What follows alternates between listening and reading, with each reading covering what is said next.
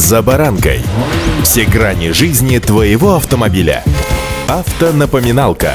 Комментарии экспертов. Советы по обслуживанию автомобилей в программе «За баранкой». Все мы очень ждем весну. Она вместе с новизной несет и насущные проблемы. Сегодня заострим на них внимание. С вами Забаранка Александр Карпов. Здравствуйте. Автонапоминалка.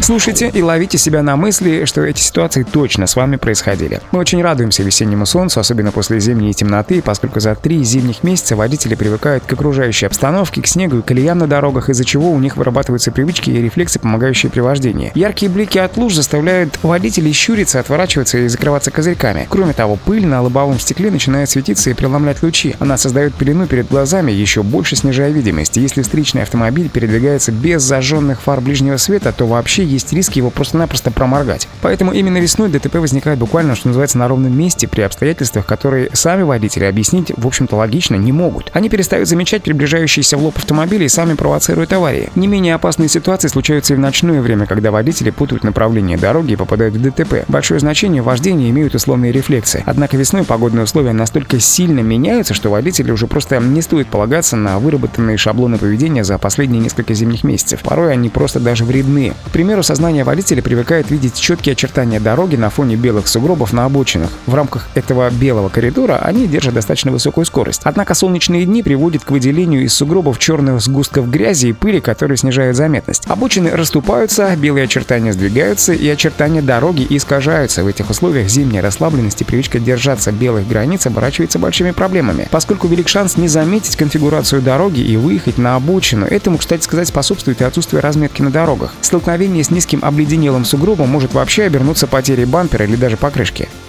Автонапоминалка.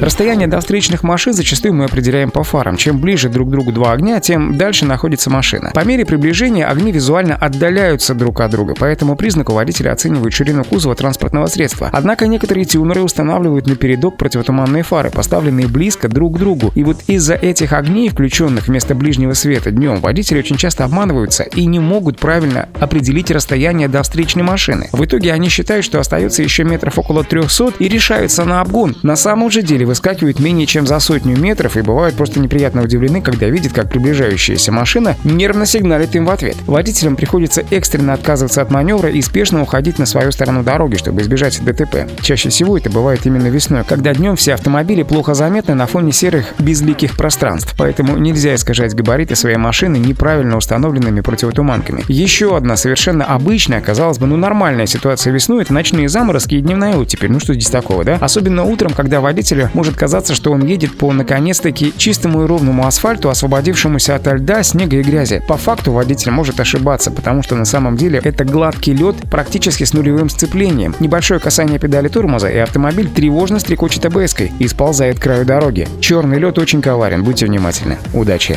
За баранкой.